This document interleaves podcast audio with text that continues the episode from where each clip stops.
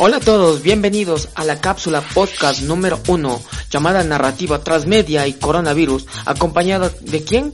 De mi amiga Celia Michelle. Espero que para todos nuestros oyentes sea de tu agrado esta pequeña entrevista. Gracias. Encuentro aquí en el Colegio 5 de Junio. Eh, voy a receptar la opinión de aquí de una señorita estudiante. Ella se llama Celia Michelle. Y vamos a, de alguna manera, a entender qué es la narrativa transmedia. ¿Qué es para ti o has escuchado alguna vez la palabra narrativa transmedia? No, nunca. Escuchado, pero sí has visto, por ejemplo, noticias eh, en las distintas plataformas multimedia, YouTube, Facebook, eh, WhatsApp, eh, Instagram, que difunden noticias, noticias falsas y verdaderas. Opinión al respecto de esta información que se difunde ahí en las distintas redes sociales. ¿Qué opinas tú respecto, señorita Cel? Bueno, en Facebook solo se difunde eh, memes o como algún como si de algún país estuviera en problemas, lo que se entiende y es lo que Facebook comparte. En YouTube, bueno, solo es contenido de diversión o en algunos casos hay de, de los países como Venezuela o Bolivia, las noticias de esos países. Messenger pues solo va a hacer conversaciones y solo comparten cadenas, aunque también hay cadenas en donde supuestamente dicen que que Messenger va a ser pagado, que WhatsApp va, va a ser cobrado desde el 2020 y esas cosas. Por ejemplo, ¿dónde crees que está la noticia según tú más real o más creíble? Facebook, eh, canales de televisión, radio o el Twitter. Por ejemplo, vamos empezando con los medios tradicionales, televisión, radio. ¿Qué opinas al respecto de ellos? ¿Crees que dicen la verdad total hoy en día o están siendo ya manipulados por las personas que son dueños de esos medios de comunicación? De alguna forma podrían estar diciendo la verdad, porque si son de un país, no podrían como mentir o engañar al país. Pero si son internacionales, sí tendrían solo lo que llegaran ellos a saber, podrían exponer. Y entre las plataformas internacionales como es Facebook, YouTube, Twitter, sí podría haber mentiras porque los demás países no saben por qué está pasando en estos momentos Venezuela o, Bolivia, Ecuador, los países latinoamericanos o, o, todos los países que no estén asociados a, que no estén cerca de nosotros. No saben lo que está pasando porque no estamos allí, así que de alguna forma sí pueden, sí pueden confundir las cosas y exagerarlas. ¿Que esta enfermedad ya llegó al país? ¿Crees que el gobierno lo está ocultando? Ecuador.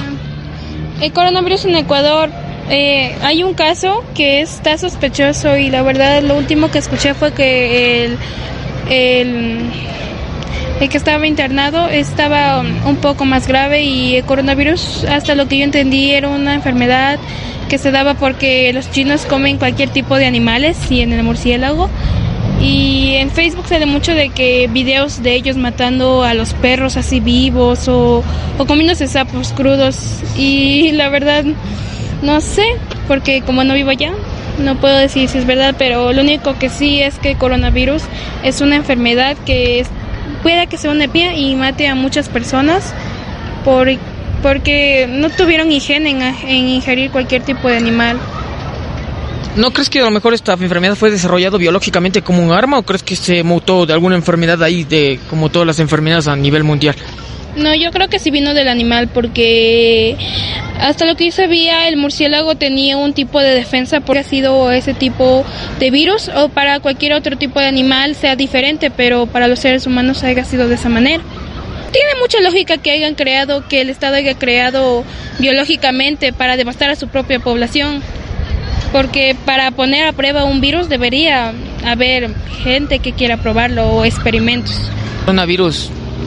¿Dónde escuchaste las últimas noticias? ¿Dónde estás creyendo tú? ¿En los medios digitales? Por ejemplo, como te hablo, Facebook, o estás en la información de la televisión, según tú? Yo estoy sacando mis propias conclusiones. Es como de ver noticias en internet, eh, buscar qué exactamente es el coronavirus, qué es lo que en realidad está pasando y ver las noticias, así llegar a una conclusión y que pues el chino pueda que sí esté empeorando y que sí puede que haya un caso que llegó aquí a Ecuador y que aparte dicen que el único doctor que estaba estudiando esa enfermedad allá en China se murió por la misma enfermedad, entonces entonces esa enfermedad sí devasta a lo sincero. Ah, para concluir, ¿qué recomendaciones dejarías a la a, los oyentes que oyen este podcast eh, para de alguna u otra manera eh, saber de la narrativa transmedia que te acabo de mencionar. Eh, ¿Dónde crees que deberían ellos creer más información? Tu forma de pensar, de sacar las propias conclusiones, sea desde 50-50, como dirían, desde los medios digitales hasta los medios tradicionales. Sí, yo creo que lo mejor sería sacar nuestra propia conclusión e informarnos por medios eh, nacionales porque si nos vamos a los internacionales, ellos estarían exagerando o a la vez quitando alguna cosa. Ya, señorita Celia, le agradezco mucho por su colaboración en este último, porque usted es una buena estudiante, se ve que tiene capacidad de, de analizar. Le agradezco y no sé si quiera decir algo más. No, muchas gracias ya por tomarme cuenta.